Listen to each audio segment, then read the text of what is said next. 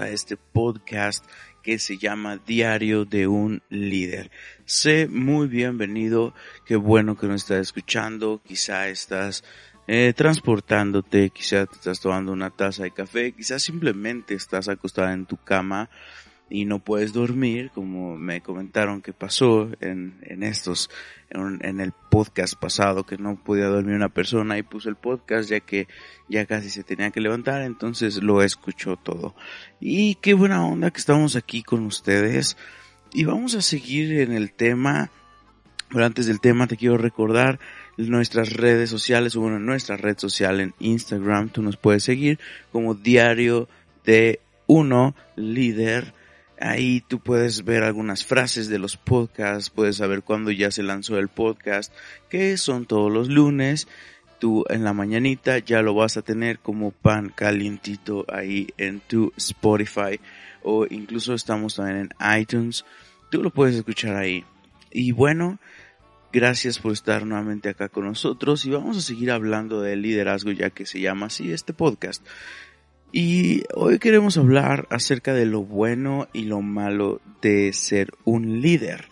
La semana pasada hablamos de, de si, de cómo ser líderes en diferentes áreas de nuestra vida y di como una, o ahí como algo muy, muy, muy general acerca de esto, una idea general acerca de esto. Y hoy nuevamente te quiero dar una idea general de lo bueno y lo malo del liderazgo, de ser un líder, un verdadero líder.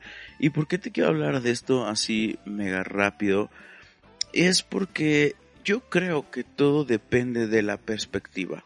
Todo depende de dónde, de cómo lo ves, todo depende de ese tipo de cosas. Porque sabes una cosa, como dijo Ramón Campoamor, lo dijo, todo depende del color del cristal con que lo mires. Y yo creo que así es el liderazgo. Nuestra perspectiva, nuestra idea, lo que nosotros pensamos acerca del liderazgo es lo que va a definir si hay algo bueno o hay algo malo. Hoy en día le llamamos malo al liderazgo las consecuencias o, o algunos de los frutos que trae el liderazgo. Sabes, yo me acuerdo mucho, hace mucho tiempo escuché a un amigo que me dijo, Caleb, trabajar con personas siempre, siempre va a traer dolor. Y más en una iglesia. ¿Por qué? Porque todas las personas que estamos en la iglesia hemos sido personas que tenemos alguna enfermedad espiritual, alguna enfermedad de hábitos y cosas así. Así que cuando tú y yo nos metemos en el liderazgo, en la iglesia o en cualquier otro tipo de liderazgo, tú y yo estamos súper expuestos a, a este tipo de cosas. Es como un doctor está expuesto a varias enfermedades. Así que no te espantes por lo que puede pasar. Y sabes, sí, es una realidad. Van a hablar de ti. Van a hablar de ti. Pero no te preocupes por eso, no te preocupes por qué dicen de ti, sino simplemente tú ser recto delante de los ojos de Dios. Realmente busca la rectitud delante de los ojos de Dios. Cuando nosotros estamos con un liderazgo mal enfocado, un liderazgo que quiere agradar a las personas, es cuando en realidad realmente eh, es cuando nos afectan todas las cosas que nos pueden decir las personas, que si hablaron mal de ti, que si te vieron, no sé, quizá haciendo algo y ya empezaron a hablar de ti, todo ese tipo de cosas es lo que daña a el autoestima, vamos a llamar, o la persona de un líder, pero siempre y cuando tú hayas puesto un mal enfoque en el liderazgo, cuando tú estás enfocado en simplemente mandar, en simplemente este ser el, el, ¿cómo se puede decir? Como el mero mero de algo, cuando tú quieres salir a luz. En ese momento, lo que la gente haga, lo que la gente diga de ti, es cuando te va a lastimar realmente. No va a ser si tú realmente te enfocas en lo que es ser un líder. Y ya habíamos hablado de qué es ser un líder.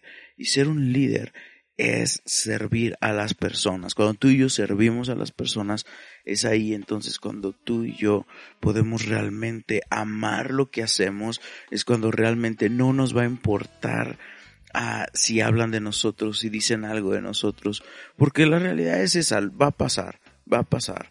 Es como eh, cuando un, un pastor está, está acicalando o está o está rapando a sus ovejas. La oveja no se queda quieta, se mueve.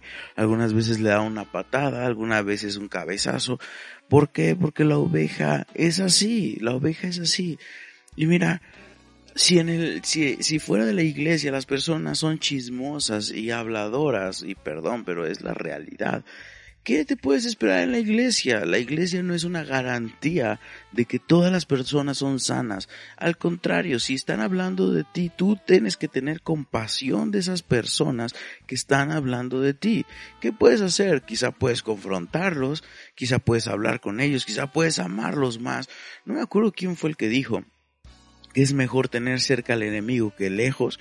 Y no es porque sean nuestros enemigos, pero muchas veces las personas que están hablando de nosotros son las que más tenemos que tener cerca, porque ellas son las que tienen una perspectiva errónea de nosotros. ¿Por qué no entonces mostrarles la verdadera perspectiva de nuestras vidas? ¿Por qué no mostrarle eso? ¿Y sabes algo?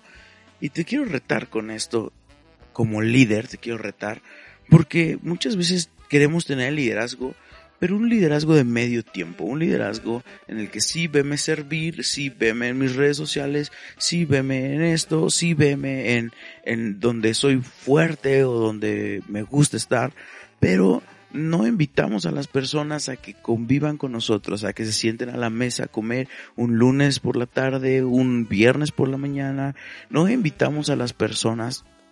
Y sabes algo, yo he encontrado que muchas veces la mayor experiencia o la mayor aprendizaje que tú le puedes dar a una persona no es en una plataforma, no es en un púlpito, sino es con tu vida diaria.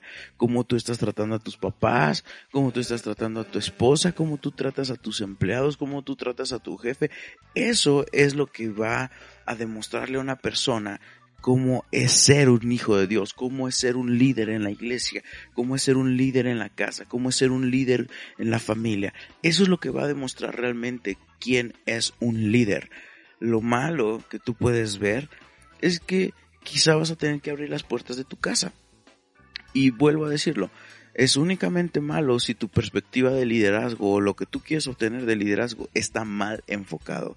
Si tú estás súper bien enfocado en lo que Dios quiere para tu vida, en lo que Dios está haciendo para tu vida, yo creo que eso no te va a importar. Tú puedes ver en la Biblia, Jesús abrió completamente durante tres años, abrió su vida al 100%, dormían con Él, comían con Él, vivían con Él, todo lo hacían con Él.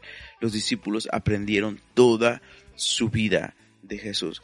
Así que no hay, no hay bueno, no hay malo. Bueno, sí hay bueno, porque cuando somos líderes bien enfocados, estamos cumpliendo algo que Dios nos pidió, que es hacer discípulos.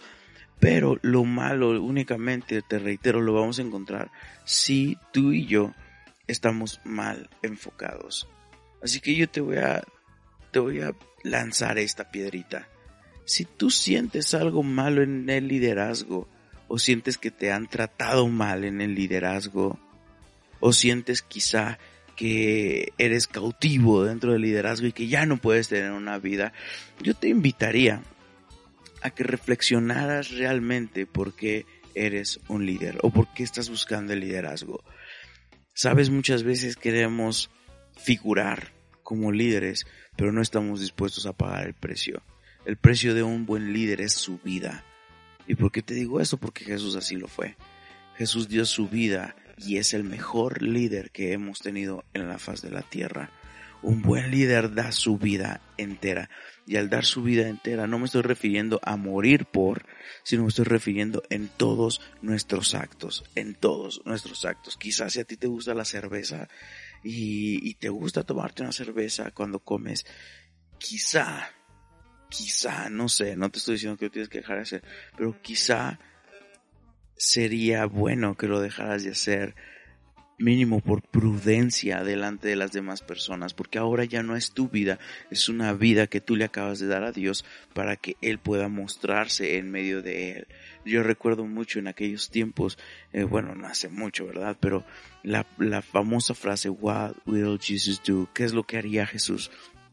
Y si es buena, creo que lo llevamos en ese entonces a algo demasiado religioso, después se convirtió en algo chistoso, pero realmente pregúntate como líder, ¿qué haría Jesús?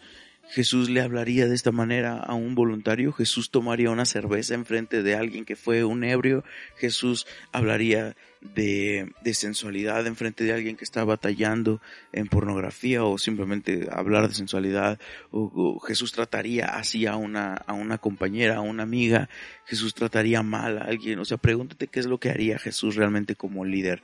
Y no solamente como algo religioso, sino como algo que te va a mantener a ti con un, una buena perspectiva, te va a mantener con un buen testimonio, porque acuérdate que eso es algo demasiado importante, nuestro testimonio el testimonio del líder, si está bien, está al 100%, créeme que lo que diga la gente es lo de menos.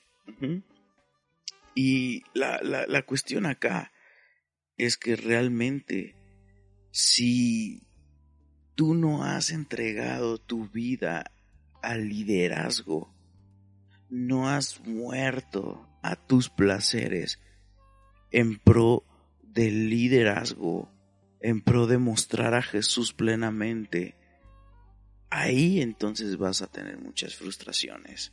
No podemos ser líderes en la iglesia sin haber muerto a todo lo que nosotros somos. Quizá eres súper impuntual y un buen líder de la iglesia no es impuntual.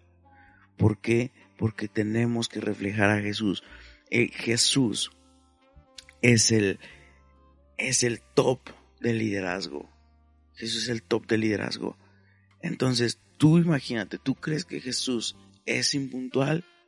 Si tú crees que Jesús es impuntual y lo puedes fundamentar con la Biblia, ok, dale, sé impuntual. Pero, si Jesús, si tú crees que Jesús no es impuntual, porque tú y yo deberíamos ser impuntuales? ¿Por qué tú y yo deberíamos de faltar a nuestras palabras si Jesús no lo ha hecho con nuestras vidas? Un buen líder cumple sus palabras. Que te reclamaron o algo así en tu, en, en la iglesia o los voluntarios o no sé, alguien te reclamó. No te molestes porque te reclamó, sino analiza por qué lo está haciendo.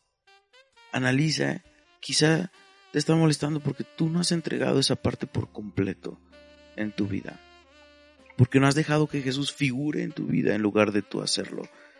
Quizá porque tus hábitos siguen siendo hábitos antiguos y no has dejado que Jesús tome nuevos hábitos en tu vida y haga cosas nuevas en tu vida. Así que yo te voy a invitar. ¿Qué es lo bueno y lo malo del liderazgo? Lo bueno del liderazgo es que tú y yo podemos parecernos a Jesús. Lo malo del liderazgo es tratar de ser un líder sin haberle entregado por completo nuestra vida a Jesús. Eso es lo bueno y lo malo del liderazgo. Lo que yo creo que en general es lo bueno y lo malo del liderazgo. Que si hablan, que si no hablan, que si dicen, que si no dicen, que si figuras, que si no figuras. Eso son vanidades, esas son cosas que, que van a pasar, esas son cosas que, que no nos, no nos deberían de importar.